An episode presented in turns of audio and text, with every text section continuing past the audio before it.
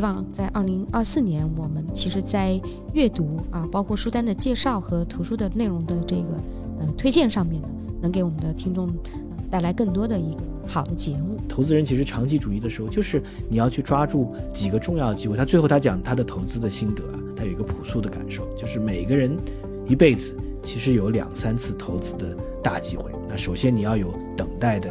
耐心，第二个呢，你要有判断前瞻的这个洞察力。第三个呢，就是看到这个大机会来了之后啊，你还敢放手一搏。他说，决定一个价值投资人能否成功的因素，不是他的智商或者经历，最重要的是他的品性啊。他他也总结了四个这个品性啊：一呢，独立思考；二呢，客观理性；三呢，极度耐心，异常果决啊；四呢，对商业有着极度的兴趣。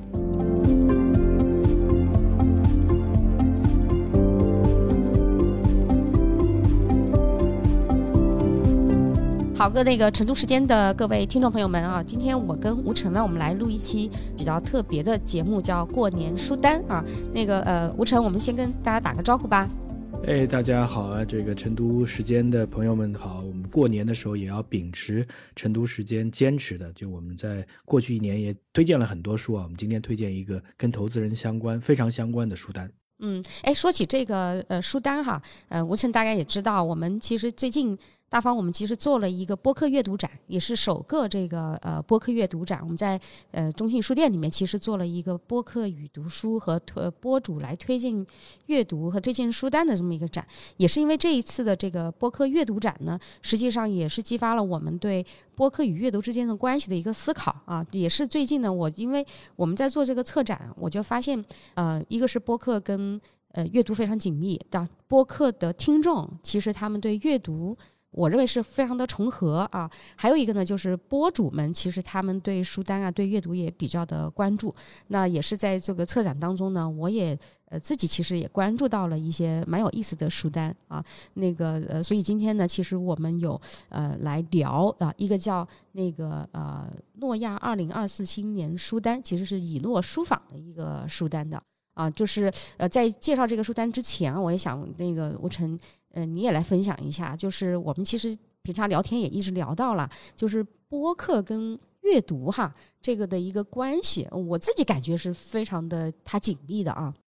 就是怎么讲？你说如果我是听海外播客听的会比较多的，那播客是一个形式，但是其实如果你再仔细听一些海外比较有意思的播客，我相信我听的有将近一半是关于书的，因为你想这个一本书的作者他如果做完一本书之后，他一定上很多的播客。在我们这本书，呃，今年的这个播客里面，专门有一集讲区块链，呃，讲这个区块链世界发生的变化，尤其是 Michael Lewis，他追着当年的去年最前年最火的区块链的小哥，一个区块链领域里面不到三十岁的亿万富翁，然后他去年受审，那这样写了一本书。那这本书完了之后，其实我们读完了，我们会聊这本书，但是你也会看到有很多的。播客里面会把 Michael Lewis 请过来，让他现身说法。你为什么写啊？你觉得这个描写这一位作者跟你之前呃描摹很多其他作者有什么不同啊？你以前都是写成功的人士，那这个人失败了啊？你觉得这个失败对你有些什么样的影响？而且对未来其实还是很难去判断。他在呃这个这个叫呃。这个年轻的小哥出审呃出出庭受审之前出了这本书啊，也对未来也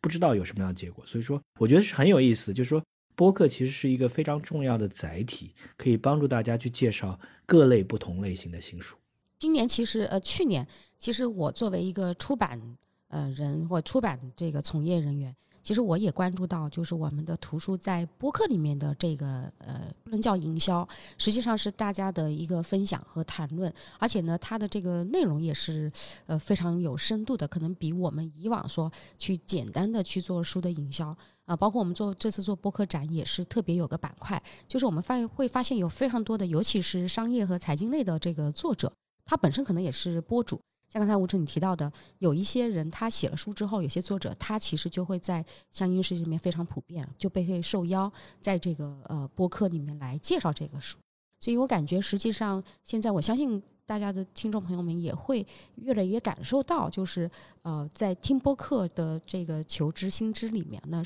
阅读和书单。就会变得非常的重要啊，尤其这个里面，呃，商业人群 或者我们说财经商业内的这个主题，呃，又是特别突出的啊。就回到我们今天其实发现的这个呃诺亚的这个书单哈，也是因为去年我们其实跟这个呃。以诺书房有一些合作，所以呢，呃，就像朋友一样，平常也比较关注。哎，我就发现这个，呃，以诺书房啊，他们其实是那个诺亚下旗下的一个线下的一个很大的一个客服服务。我们也去过，在虹桥那边啊，一个非常好的一栋楼，实际它的呃一层呢都是一二层都是以诺书房，他们办一些。这个叫殊途同归图书会啊，那我们其实去年有些新的财经类的书啊，也会在那里联合做一些发布。那我们先这样，先来介绍一下他这个书单的这个十本书啊，我自己还觉得挺有意思的。一个呢，我想今天跟你聊一聊，一个是我们各自对这个书单的观察，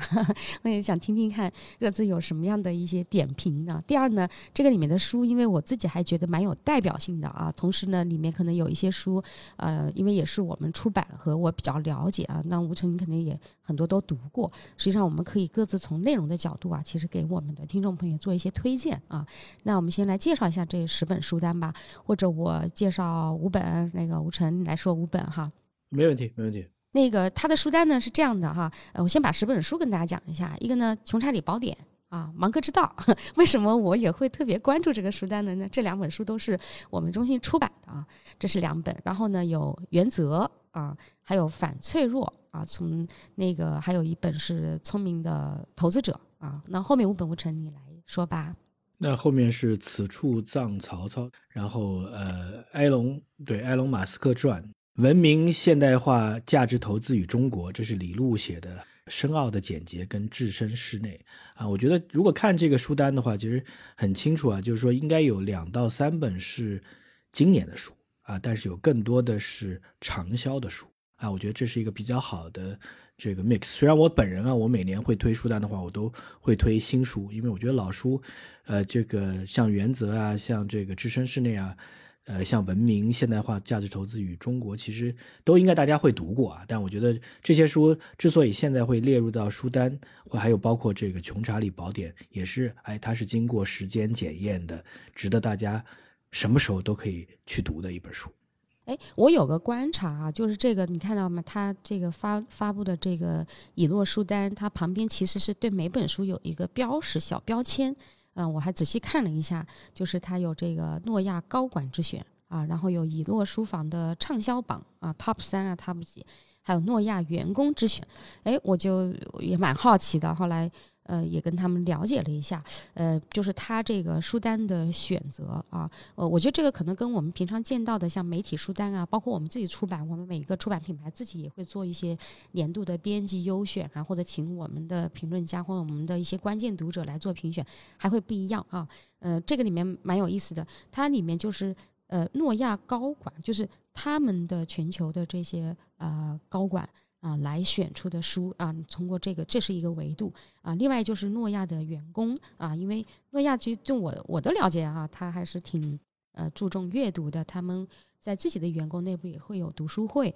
那这两个呢，其实是当业的人群包括从业者他们自己的一个书单。刚才说的那个以诺书房，就是他也会有一个啊。去年呢，实际上我们。嗯，跟这个以罗书房有联合啊，就是做一些读书会。嗯，这个给我的感受也是蛮好的，就包括像说那个呃，此处葬曹操，就是考古学家唐继根老师，还有这个芒格之道的新书啊，我们都是在以诺书房做了一些联动的读书会。那以诺书房呢，啊，也就是他们的就是非常垂类的这个客户啊，所以呢，他们会通过这个以诺书房的这个读书会啊，殊途同归的读书会。来做这样子的一个这个评选，所以呢，这个又是他的书书单的一个维度啊。最后呢，就是叫人气之选吧。他这个人气之选呢，呃，是他们发出去的呃客户调查问卷啊，然后呢选出这个呃书。所以我觉得他整个的书单啊，还是蛮能体现，就是呃，我认为这个呃华人投资界的商业人群。它的一个趣味的，就像刚才吴晨有讲到，一个呢，它并不是完全的新书。看来我们这个这几年的一些经典性的啊这些嗯，可以被反复阅读的书是在这个里面。当然也有今年的这个新书，像《马斯克传》哈这样子的一些一些书。所以这几个维度，我自己的观察还呃挺有意思的。至少他这个评选的这个，我觉得呃非常好，就这个维度挺挺丰富的啊。另外呢，就是对于这个呃评选出来的书单啊，我觉得从这个看书单选出什么书啊，又。又基于了解它这个维度之后，哎，我自己也感觉可能会有一些我自己的评价哈。那在我自己这个评价之前，我也想看看，就是听听吴晨你怎么看？你你觉得这十本书体现出一个什么趋势啊？或者这个阅读的趣味的趋势也好，或者这个商业主流人群他们在关心什么也好？对，我觉得你想很好玩的，就此处葬曹操，就剩下的九本书跟此处葬曹操是。不同类别的那此处葬曹操也是诺亚客户之选跟殊途同归的选择，就可见什么呢？可见，呃，老百姓就我们哪怕是在一个投资的人群，大家也需要有更多样的阅读啊，大家会对这样一个历史考古夹夹杂在一起的这本书会很感兴趣啊，这是一个不是特别。啊，我们讲不是那种实用主义的书，而是帮助大家从现实世界拉开到一个新的时空的书啊，这样的书也很重要。所以说，把这本书放在一边。那这本书放在一边之后呢，你就会发现剩下的这几本书大致可以分成三到四类啊。第一个《芒格之道》，因为呃，这个我觉得《芒格之道》出来的时候，其实老先生还在嘛。那老先生去年是年末去世，那我觉得《芒格之道》就凸显出来这本书。出版的价值，因为他是把芒格在自己的另外一个这个董事会里面的每年的发言的纪要，呃，把它全文实录编纂出来。那你不断在读他的思考的时候，你其实很清晰的看得到他的投资背后的逻辑和他不断重复的做人做事做投资人的这样的一些原则，其实很重要，对吧？然后反过来加上《穷查理宝典》，我们对芒格的。价值投资就有很深刻的理解了。那跟它相关的就是李路的这本《文明现代化价值投资与中国》。我这本书应该是三年以前的、三四年以前的书吧。那价值投资是跟芒格之道、跟穷查理锚点是一脉相承。理论李路本身就是芒格的很好的合作的投资伙伴，也帮助这个巴菲特跟芒格投资了。呃，比亚迪，对吧？这是可能是大家最对李路最好的认识。但是李路其实这本书里面又更深刻的理解，或者说他至少去试图去帮助我们理解中国的变化，因为这也是跟我们现在在解读中国经济发展和全球化的发展的一脉相承。就是中国经济需要结构性的调整，全球化也正在发生巨大的变化。那这两在这两个重要的维度，就是外部的维度跟内部的维度的时候。那他又提到文明跟现代化，就是中国向前走，寻求更多的进步，他需要做什么？我觉得一一这本书其实是两个部分的合集，一个部分是说啊，我对于宏观我怎么分析啊，第二个部分是我站在投资人微观的角度，我应该怎么操作啊？两者其实一个是告诉你知，一个是告诉你行啊，所以说你这三本书它就有很强的脉络。那沿着这个第三本书再向前走。你就快会看这个反脆弱啊，塔勒布写了很多黑天鹅到反脆弱。那反脆弱其实对于我们刚刚走出，我们啊当然也不能讲刚刚走出了，我们走出疫情一年多之后，我们再去思考反脆弱，其实是非常重要的。反脆弱强调的是韧性，反反脆弱强调的是说我们在一个经历了苦难之后，我们能不能形成新的能力，这叫反脆弱。这个新的能力就是说我们在艰苦的环境当中。形成的磨练出来的一些东西，能不能在未来能够更好的发展，这是有意思的。然后再向前，对吧？我觉得其实几本书它的联系非常有意思，就是达利欧的原则。呃，这本书出来之后，达利欧其实原则二也呃很很很有意思啊。有有甚至我甚至觉得原则二可能比原则一更有意思，因为原则二可能分析的视角会不太一样。但是这也是一个全球著名的这个基金投资人，他对于。投资对于做事的原则的梳理，所以说，那这几本书我们刚才前面讲，从芒格之道到原则，它背后其实都是做人做事做价值投资者你应该做什么。那最后再落脚回来，马斯克传啊，我们在其实我们在我们这次这这个播客里面也多次提到马斯克传啊，这个是呃我们讲说是呃最著名的这个媒体人了，呃之前十十多年以前，呃是是呃写了呃乔布斯传，那十多年之后他又关注了乔布斯最重要的继承人马斯克传，了解这样一个多元视角的人，对吧？他。到底马斯克到底是怎么能够同时让六家到七家公司的？他的儿时的经历对他塑造未来发展的人格到底有些什么样的影响？他在管理 SpaceX，他在管理这个特斯拉这两家最著名的公司之呃的过程当中，形成了一个什么一些什么样的能力？他像一个公牛闯入磁机店一样，一下子把花了重金把 Twitter。购买回来改成 X，他到底想做什么？我觉得这是非常有意思。就前面我们讲的都是可能更多的是一些思维的框架，做人做事做投资的框架框架。那马斯克传是充满了故事，但这个故事背后其实又是关注商业、关注发展非常重要的，可以仔细思考。那我最后再讲这个聪明的投资者，这个呃深奥的简洁跟置身事内又是不同的视角，投资人的视角。对复杂的理解的视角，还有对中国经济，尤其是这本《置身事内》，我是经常会推崇啊，因为他站的这个视角，他是可能国内的经济学家比较全面的把在中国的政商关系，也就是我们在中国谈中国经济的时候，如果你想绕开政府在投资、政府在政策、政府在招商引资、政府在扶植新的产业、政府在产业投资方面的作用。这件事儿，如果你想绕开，那你其实很难理解中国经济。那你如果说想更好的理解，哎，有没有一些新的模式？比如说这本书里面特别提到的合肥模式，那你可能对中国经济过去十年发展的这个脉络有更清晰的认知。所以说，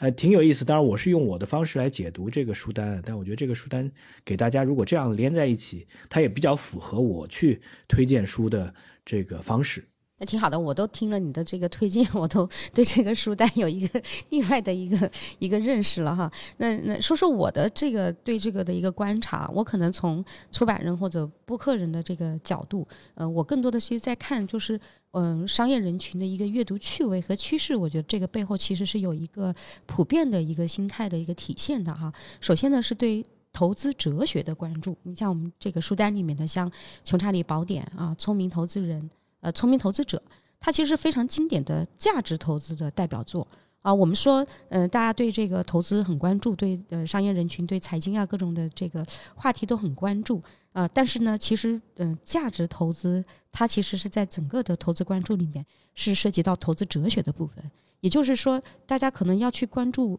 呃，可能更多的关心就是那些变化当中不变的东西哈，所以对这个会呃特别的这个呃有有所关注的，尤其是芒格之道是呃去年的一个新的新编全新编辑出版的这个图书，刚才吴晨也提到，就是。查理芒格的股东大会的一个讲话，那实际上每年的这个股东大会都是有很多的真知灼见的。那么对于这个长期主义和价值投资的这样子的一个呃关注呢，它也体现出来我们的商业人群，它不仅仅是对。单纯投资的关注，也对深层逻辑下的投资哲学的聚焦啊，因为尤其现在这个市场，尤其是投资市场、金融市场的变动，简直是太大了。当然，呃，我我我不我不做投资，但一直关注的这个啊，尤其是我再去读。呃，穷查理宝典啊，或查理芒格的书的时候，我其实更多会把它当做是人生哲学的，嗯，所以这个第一个是我观察到这个书单的一个趋势是，大家好像对投资哲学的呃一个呃关注。第二个呢，就是不确定的未来和大周期的规律啊，这一点呢，我想这个书里面像原则、反脆弱啊，包括深奥的简洁。其实都是在就我们怎么去在一个复杂性里面去找到这个简单性哈，以及在一个大的变动的这个呃未来和市场里面去找到这样子的一个呃规律。我感觉好像，嗯，尤其是我们身处过去的几年吧，就是在这样一个呃超级变动以及完全这个变动已经超出我们好像正常的可以去 想象和理解和判断的这样来，呃，感觉是。这是大家一个普遍的一个心态，就是如何我们从更大的周期来看人类社会发展的一个规律，以及对未来不确定的这样的一个关注，我们怎么来应对？啊，这三本书我发现被选上去，我自己感觉也是会有这样子的一个嗯情绪上的，或者至少这样的一个体现哈。第三呢，就是像呃对本土以及中国实践经验的理解啊，我觉得这个其实也是呃世界是不确定的，未来是一个大变动的，而我们呢，呃，处于在大部分的读者听众，我们还是处于在呃中国啊，所以对。本土的经验以及对中国的实践怎么去理解啊？像李路的这个《文明现代化价值投资与中国》啊，大家看这个书名，包括它里面的内容，刚才吴先生其实有讲到，它分两个部分哈。那这个里面其实有对整个大周期的呃历史的呃一个一个思考，同时呢有价值投资的框架的一个理解，最后其实它也有对中国的一些分析啊。那智成师类就不用说了，就更多的是到底如何去理解。嗯，中国这么一个呃，也不叫特例，就是怎么去理解它的，尤其中国政府怎么去呃运行的一些规律啊，然后这样呢，我们才可能把整个的经济和社会发展的一个运行规律去找到。嗯，所以第三呢，其实是对呃本土的以及中国的实践的这么一个特别的关注。第四呢，就是刚才你提到的，我觉得这个书单，尤其是一个就是呃财经商业类的这个书单里面，还有两本人文性比较强的书。啊，它其实是分别是人物传记跟考古文博哈，但是呃，从某种意义上来讲，它也都是这个关于人物的，而且是两个枭雄，一个马斯克，一个曹操，都是大时代里的大人物啊，一位是中国的古人，一位是今。西方世界的今人哈，也都是呃，在我看来也是非常具有着争议性啊，而且某种意义上就是枭雄这样一个人物。那在变动的大时代里面，你看大家为什么会关注啊？呃，当然，此处葬曹操。去年我们是呃做了这个呃读书会的活动，呃，当时其实我也蛮。蛮好奇的，就是你们这个商业人群不是应该对投资更感兴趣哈？那为什么会对一个考古文博呃的这样的一本书啊来感兴趣呢？当然，喜欢曹操的人会非常非常多哈。所以我自己也感受到，包括当时做读书会的这些呃报名来参加的这些就是定向的这个读者，哎，我自己包括那个结束之后的提问，我自己也深受感动的，就是。大家会在一个变动的大时代里面回归的，终将也是对个体的关注啊啊，尤其是这样一个具有着强烈个性的这样子的一些个体哈，他的人生啊，当然像此之葬曹操，嗯，是从他的墓葬的挖掘，其实也在讲曹操是一个什么样的人哈，因为我们通过他的墓葬所有的这些器具啊。而不是通过以往的这个文献资料上的描述啊来了解和理解曹操这个人物啊，所以这也是这个书单非常有意思的部分啊。那这个呃，最后其实我我在想哈，就吴成，我们两个可以挑这个一到两本哈看，呃，因为相信这大部分书你也都读过哈。我呢，呃，因为有几本书是我们做的啊，像《穷查理宝典》《芒格之道》这些啊，文明现代化，我呢也挑一本啊，可以就是呃。相对详细一点的，给大家做一个推荐哈。那呃，我就挑这个文明李路的这本吧，《文明现代化价值投资呃与中国》哈。因为这本书呃，当时我也是参与到这个编辑过程。那我觉得这本书呢，在二一年其实出版的时候是还是在投资圈引发了一个小小的震动的哈。那为什么这么讲呢？因为我们一直在讲价值投资，价值投资呢，它从这个呃，第一代的这个格雷厄姆啊，到第二代的巴菲特和呃查理芒格哈，那都是呃国内的做投资和价值投资人都非常这个追随的这个人。那我们说李路其实也是这个第三代的价值投资的领军人物，而且他呢是一个呃价值投资的一个真正的践行者。一方面呢，他思考和归纳并开创出自己一个独特的理论啊；另外一方面呢，他又能在多年的职业生涯当中。来践行并坚守啊，所以呢，呃，这个是呃作者还比较特别的。另外呢，就他这个内容啊也是很丰富。那这本书其实回答了呃三个问题哈，大家如果有兴趣的话，我觉得非常值得去看的。一个是呃价值投资的理念和原则是什么？作为这个我们可以作为说芒格的学生吧哈，或者是呃他践行这个价值投资，然后在这里面其实是作为一个华人的一个视角投资人成功的一个投资人，其实他。解答了价值投资的理念和原则是什么。第二呢，就是作为一门只实践的科学哈，价值投资的实践框架是什么，对吧？具体如何来实践？第三呢，价值投资在中国可能吗？未来在中国的前景啊，我觉得他这本书其实回答了这个三个问题的。如果对这个三个问题感兴趣呢，大家可以去看这个书哈。那这个书呢，它的是一个文集，分两个部分啊。上半部分呢，它收录了曾被国内投资界和金融界广为传阅的一个四万字的长文，叫《现代化十六讲》。这也是作者比较有代表性的一个思想性的文本哈。那作为一个投资人，他为什么会对这个呃现代性的这个问题那么感兴趣？又从文明的这个角度来思考哈啊，并且呢，要写下这个横跨东西语文里贯纵贯上下万年视野的这样的一个现代化十六讲，而且字数其实并不长的啊，非常推荐。那第二个呢，这个下半部分呢，它其实收录了作者二十余年来的一些重要的演讲、思考和书评。啊，因为整个的书的编辑的过程呢，我也是比较了解的啊。策划人也是呃《穷查理宝典》的这个策划人，呃，石红俊先生其实做了他的这个做了很大的一个建议啊，就是建议李路来。那这个后面的下半部分收的这个重要演讲呢，其实包括了北呃作者在北大光华管理学院、哥伦比亚大学商学院的几次著名的演讲，而且这几个著名的演讲是时隔大概。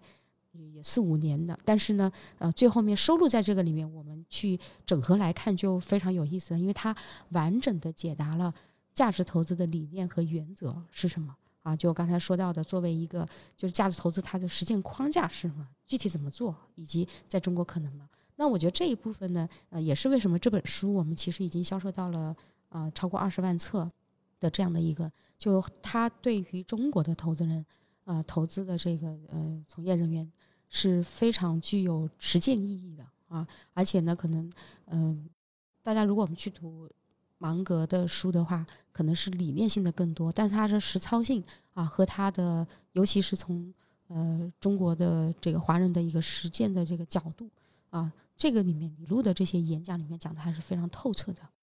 所以我觉得这一本书还蛮值得呃去推荐啊，尤其是在当下这样子一个啊，我们希望。过年的时候啊，大家可以翻翻这个书，其实非常好读啊，因为后面是演讲的部分嘛，啊，所以有很多问题讲的还是呃非常能够呃能够懂的啊，又深刻。那我就详细介绍这一本书啊，然后看看吴晨有这个呃详细介绍哪一本啊？这样的话呢，我想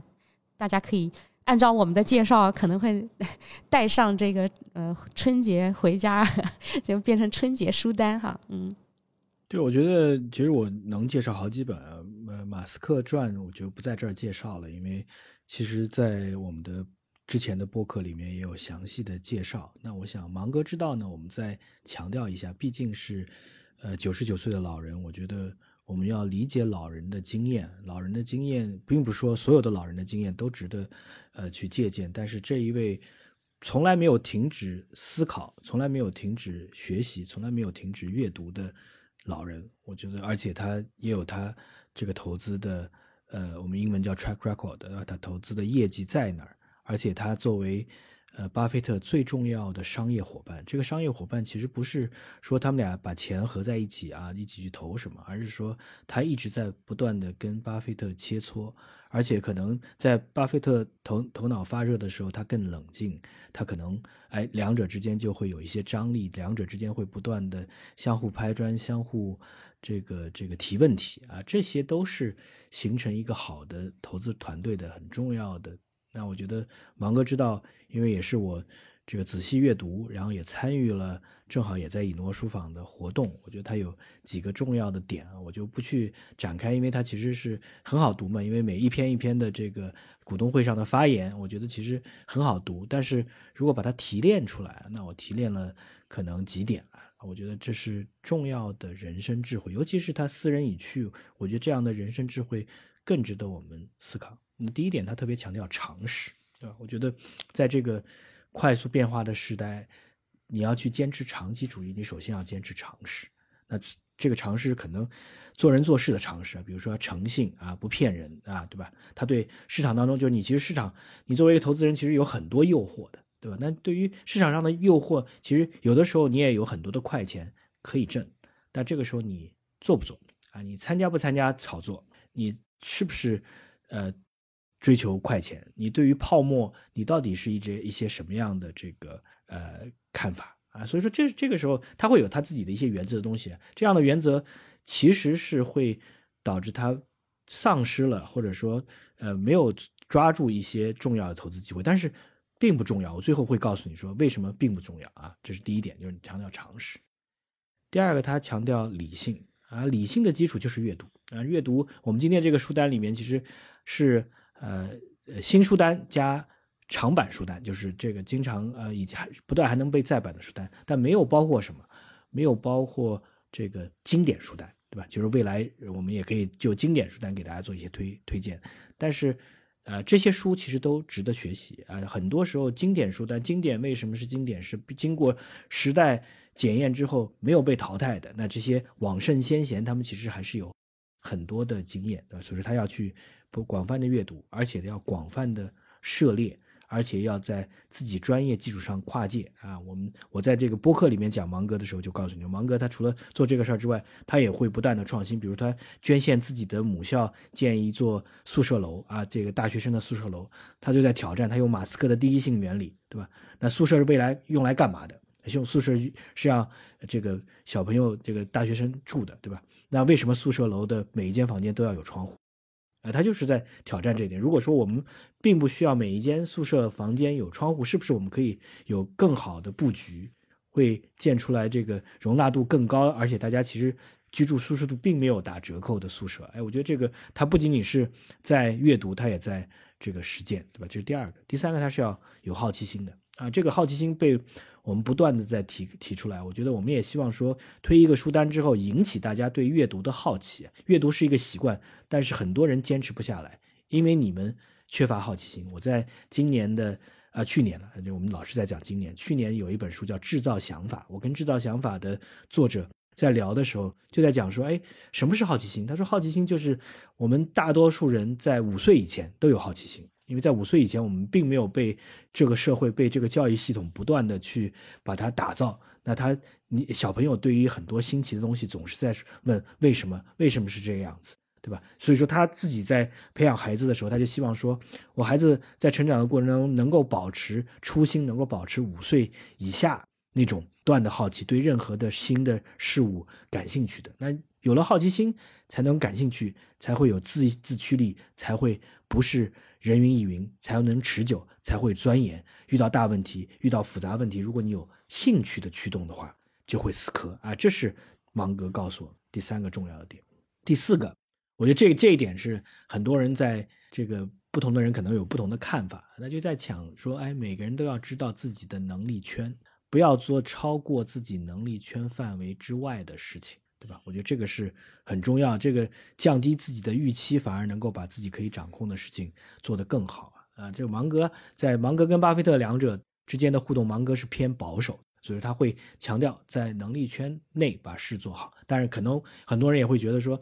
呃，未来的发展我们也要不断的去挑战自己的。能力圈，呃，去年三月到现在，其实做一个新的播客，也是我们在做一些跟我们能力相关，但是稍微拓展一些我们能力圈的这个工作啊。在最后，最后再强调说，不要有妒忌心啊，这个就是回到我们前面投常识投资了，对吧？因为你如果说你看着别人赚钱，你眼红的话，什么都想赚一赚，但是这个又是你的。能力圈之外，你又没有这个好的准备，你也没有好奇心去了解，那你就可能别人是赚钱，你是被别人当韭菜来割，对吧？所以说，嫉妒心会扭曲很多东西啊。如果说没有嫉妒心啊，就有是平常心，那就好了。那就你就有耐心。投资人其实长期主义的时候，就是你要去抓住几个重要的机会。他最后他讲他的投资的心得啊，他有一个朴素的感受，就是每个人一辈子其实有两三次投资的。大机会，那首先你要有等待的耐心。第二个呢，你要有判断前瞻的这个洞察力。第三个呢，就是看到这个大机会来了之后啊，你还敢放手一搏，对吧？你别说，哎，我我看到了，对吧？结果我没下注啊，那结果你看到了没下注有什么用呢？当时当年其实很很有意思，就彼得蒂尔，就我们讲说硅谷的教父彼得蒂尔，他其实在二零零八年的金融危机的时候，他其实看到他是比较先看到。美国的这个市场会有爆盘、崩盘的风险的，他看到了，但是他没有操作，他当时也不找不到特别好的工具。大家如果看过另外一本书，应该是讲也是 Michael 呃呃呃 Lewis 写的，就是讲说，哎，在这个次贷危机的时候，就有那么一群人啊，这这些真正赚钱的人，就是他要在市场上找到，因为没有现成的工具啊，找到工具去做空这个房地产市场，而且大规模的做空房地产的市场，然后去这个。赚钱，对吧？所以说这个时候你要去花时间去仔细去想一想这个价值。所以说很有意思，就是你看我刚才讲了五点，再加一个投资心得，这是我阅读《芒格之道》带来的重要的总结。所以说我们也希望大家，这《芒格之道》是一本很厚的书，我们把一本书从一本厚书读成一本很薄的书，读成能够指导、帮助我们在未来在不确定的未来能够更好的。行走的书，我觉得这就够了。啊，非常好，你这这样的一个推荐，我都觉得大家可能会选这个像砖头一样的这本书哈，带上这个呃回家的春节之路哈。刚才你其实讲到那个，我我最后其实也补充一下，就是《文明现代化那个价值投资与中国》就李路先生这本书里面，其实他也讲到那个价值投资人的品性。他说，决定一个价值投资人能否成功的因素，不是他的智商或者经历，最重要的是他的品性啊。他他也总结了四个这个品性啊：一呢，独立思考；二呢，客观理性；三呢，极度耐心，异常果决啊；四呢，对商业有着极度的兴趣。所以呢，呃，他他说如何去培养这个投资人的品性，在我看来，可能还不仅仅是一个做这价价值投资的人才具有的品性啊。我们作为一个独立的人，可能也可以拥有这个，只是最后对商业是否有极度的兴趣不一定啊。那么，如何来培养这个投资价值投资人的这种这几个品性呢？他觉得智商和精力都不重要。那么呢，就是呃，包括他呃提到啊，就是说去练习高尔夫这样。冥想啊，或者打桥牌啊，然后在实践当就在商业里面进行实践哈。那么，呃，这个呢，就是可以去来培养的这个品性的啊。包括他自己其实也提到说，呃，价值投资跟人生啊，所以我们其实看到，呃，阅读其实跟人生是非常相关的啊。那呃，这样今天我们推荐的都是跟跟价值投资相关的这个书啊，具体的一些内容，嗯，但是其实讲的还是人生。呃，李璐在这个书里面讲价值投资跟人生啊，一呢。价值投资它体现了一种价值观念，是一种信仰哈。嗯，第二呢，要远离杂音，记住零和，任何诱惑投机的净结果都是零。第三呢，让你自己的能力、学识、见识都以复利的方式增长啊，就是那个呃复利啊，就是呃复杂的复那个利益的利啊。第四呢，人生真正的意义是追求真知，真知可以改变生活，改变命运，甚至可以改变世界。第四呢，投资，尤其是在正道上的价值投资，其实是一个人的商检的旅程啊。他讲到的价值投资与人生啊，呃，听到刚才吴晨你介绍那个芒格之道，我觉得就是我们把书读薄啊，包括里面提炼出一些，嗯，我觉得就是可以直接指导我们。人生的这一些还是很重要的，我就补充这几点。那最后呢，呃，因为呃也是收听本期节目的听众朋友啊，呃，大家就积极去留言啊，因为我们会抽取五位读者来赠送这个以诺书房我们刚才提到的这个十大好书当中的一本哈。具体赠送的书籍和选目呢，以大家听众的留言为准，也欢迎大家呢。留言互动，哎，来聊一聊二零二三年你们自己最关注的一本书，以及在这个书单里面你们自己最喜欢的书哈。嗯，然后这一期的这个以落书单呢，我们也会放在我们的 show notes 里面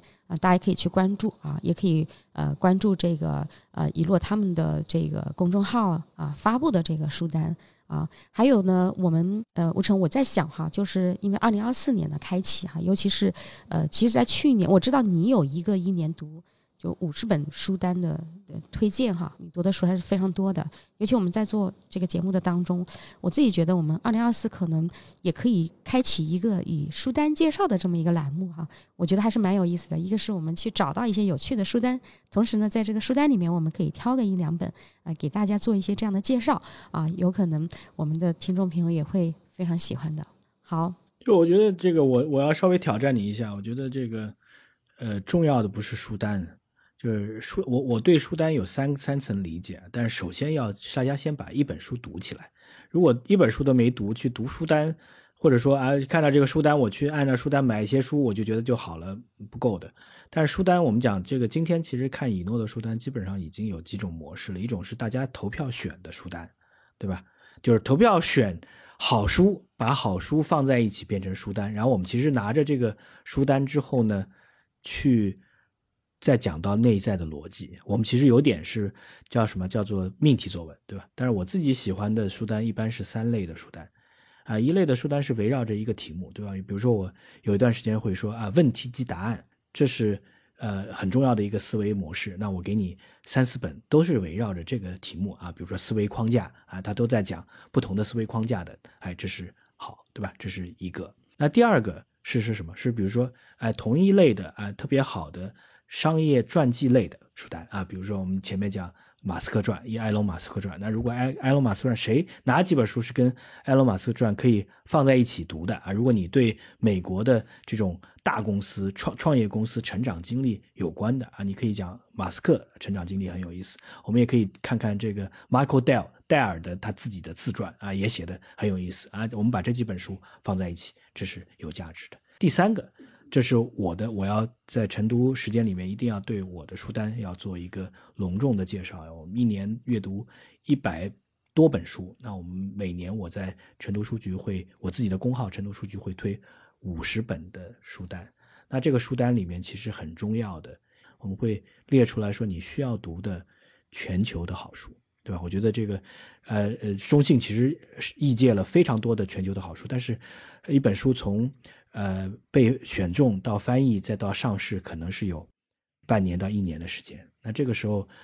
看我的书单，可能你会更早的去看到啊，这些全球的好书到底有哪些是值得去读。甚至我们会把一些核心观点分享给大家，这样的话你就会知道哦，因为我们不希望大家在这个快速变化的世界有任何的大的信息差。那我告诉你说，哎，在这个变化世界里面，有一些无论是思维方式，还是科技带来的变革，还是商业管理的新的思考，还是对于经济跟地缘的更深入的讨论，啊，这些其实都是我经常会推的书单的这个呃题中之一啊。我就简单介绍一下，嗯，嗯嗯，这个成都书局的这个全年的这个书单啊，是一个全球视野的一份很好的书单啊，欢迎大家也去这个关注。然后我们也希望在二零二四年，我们其实在阅读啊，包括书单的介绍和图书的内容的这个呃推荐上面呢，能给我们的听众呃带来更多的一个好的节目。好，觉得重要的是说，我们要多谈阅读，其实阅读是。